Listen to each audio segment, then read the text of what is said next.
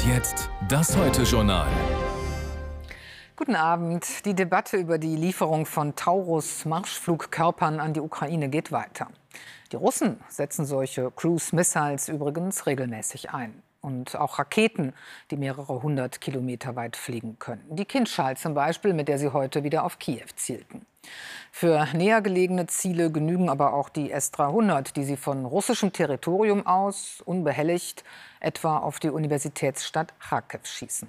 In Kharkiv hat man bei Luftalarm gerade mal 40 Sekunden Zeit bis zum Einschlag. Da kann man sich nicht mehr schützen, da kann man nur noch beten. Auch weiter im Süden, in Saporischia, ist die russische Besatzungsarmee sehr nah. Zwei jungen Mädchen wurde das jetzt zum Verhängnis. Annegret Oster berichtet. Christina und Svetlana. Sie singen auf den Straßen von Saporischia, um Geld zu sammeln für ukrainische Soldaten.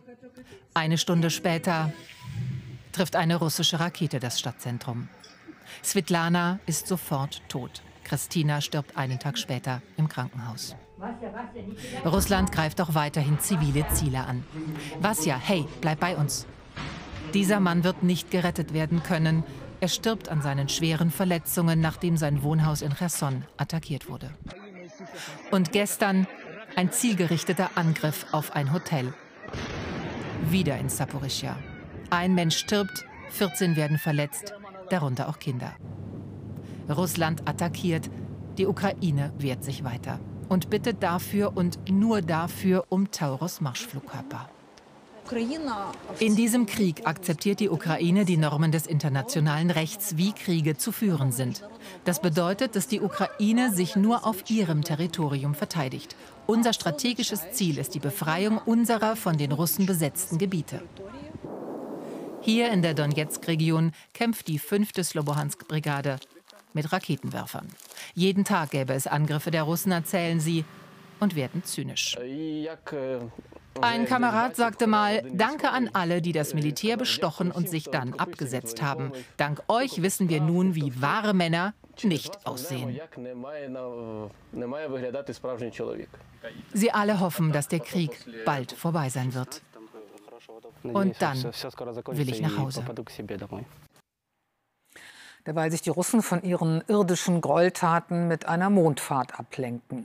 Zum ersten Mal seit fast fünf Jahrzehnten schickt Moskau wieder eine Sonde zum Mond. Eine Demonstration technischer Stärke. Wer Großmacht sein will, muss auch ins Weltall. Armin Körper berichtet. Sie hatten es immer wieder versucht. Heute läuft alles glatt. Vom neu gebauten Weltraumbahnhof Vostochny startet Luna 25 Richtung Mond, allen westlichen Sanktionen zum Trotz. Lassen Sie uns ehrlich sein, die Flüge zum Mond hatten doch immer eine politische Komponente. Nun, wer da der Erste ist, der ist sozusagen besser als die, die die Zweiten sind. Zweimal nimmt die Trägerrakete Schwung rund um die Erde und macht sich dann erst auf den Weg Richtung Mond, schwenkt nach etwa vier Tagen auf dessen Umlaufbahn ein. Landen soll sie in der wenig erforschten Südpolregion. Die liegt immer im Schatten, ist sehr uneben und voller Krater. Sechs Tage nehmen sich die Russen Zeit, um den besten Landepunkt zu finden. Wir suchen einen neuen Landeplatz, wo niemand je gewesen ist. Ich hoffe, dass wir die Ersten sein werden. 12. April 1961. Mit dem Russen Juri Gagarin schreibt die Sowjetunion Geschichte im Wettlauf um das All. Daran erinnert Präsident Putin am Jahrestag, als er für die Zukunft große Ziele ausgibt. Wir werden eine eigene Raumstation aufbauen als Außenposten unseres Landes im All. Doch die irdischen Herausforderungen dürfen wir auch nicht vergessen. In etwa zehn Tagen soll die Sonde auf dem Mond landen. In Zeiten größter Verunsicherung sucht Putins Reich die Vergewisserung seiner selbst in den unendlichen Weiten des Weltraums. Auf Hawaii steigt die Zahl der Toten. Mindestens 55 Menschen sind bei den verheerenden Bränden ums Leben gekommen. Viele weitere werden noch vermisst. Amerikanische Wissenschaftler verweisen darauf, dass es auch eine Folge des Klimawandels sei, dass sich die Feuer so unkontrollierbar und rasend schnell ausbreiten konnten. Dort falle inzwischen bis zu einem Drittel weniger Regen als noch vor 30 Jahren. Zugleich sind die Temperaturen gestiegen. Die Vegetation Hawaiis habe sich verändert. Die Brände verursache in der Regel zwar der Mensch, aber sie könnten sich leichter ausbreiten als früher in feuchten Regenwäldern. David Sauer berichtet. Keith Hunter hat sein Leben auf Maui verbracht. Aber so etwas hat er noch nie gesehen. Niemand hier hat das. Diese Mondlandschaft war vor Tagen noch ein malerischer Urlaubsort und die Heimat von 17.000 Menschen in Lahaina. Die Menschen haben alles verloren. Häuser, Arbeitsplätze, Autos, manche auch ihre Haustiere. Und es werden immer noch Menschen vermisst. Polizei, Feuerwehr und Freiwillige suchen nach diesen Vermissten und nach Toten. Von mehr als 1000 Menschen fehlt jedes Lebenszeichen, jeder Kontakt. Gouverneur Josh Green ist vor Ort, will ansprechbar sein. Er macht sich ein Bild. Helfen kann auch er gerade nicht. Ich bin die ganze Front Street entlang gelaufen. Das hier ist was Außergewöhnliches. Alles ist einfach verschwunden. Wir wissen, dass viele Menschen leiden und dass wir heute weitere Opfer zählen werden.